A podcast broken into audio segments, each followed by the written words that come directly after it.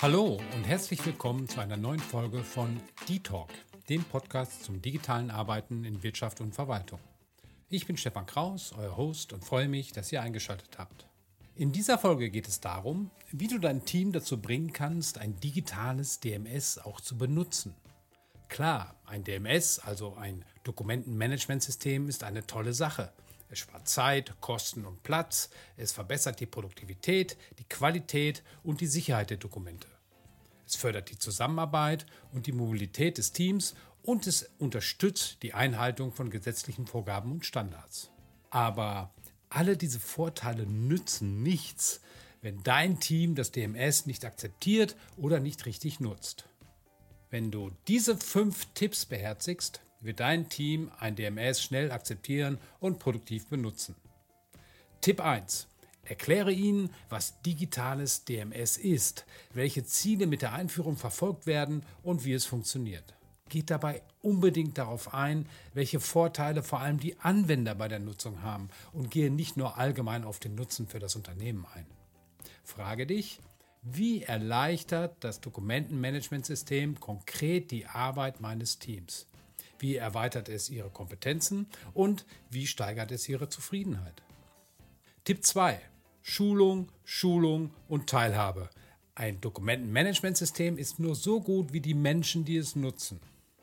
Deshalb ist es so wahnsinnig wichtig, möglichst alle oder bei großen Teams möglichst viele im Team von Anfang an in den Einführungsprozess einzubeziehen und ihnen den Mehrwert und die Vorteile des DMS zu vermitteln. Außerdem solltest du regelmäßig Schulungen anbieten, damit sich das Team mit dem DMS vertraut machen kann. So kannst du nämlich mögliche Ängste oder Widerstände schnell abbauen. Tipp 3. Stelle sicher, dass die Lösung anwenderfreundlich ist. Ein DMS sollte so gestaltet sein, dass es den Bedürfnissen und Gewohnheiten der Nutzer entspricht und sich möglichst nahtlos in die bestehende Programmlandschaft und den gewohnten Arbeitsgewohnheiten des Teams einbinden. Das betrifft zum Beispiel die Benutzeroberfläche, die Funktionalitäten, die Geschwindigkeit und die Zuverlässigkeit des Systems. Ein gutes DMS sollte intuitiv zu bedienen sein und vor allem für diejenigen, die es nutzen und bedienen, einen hohen Nutzen bieten.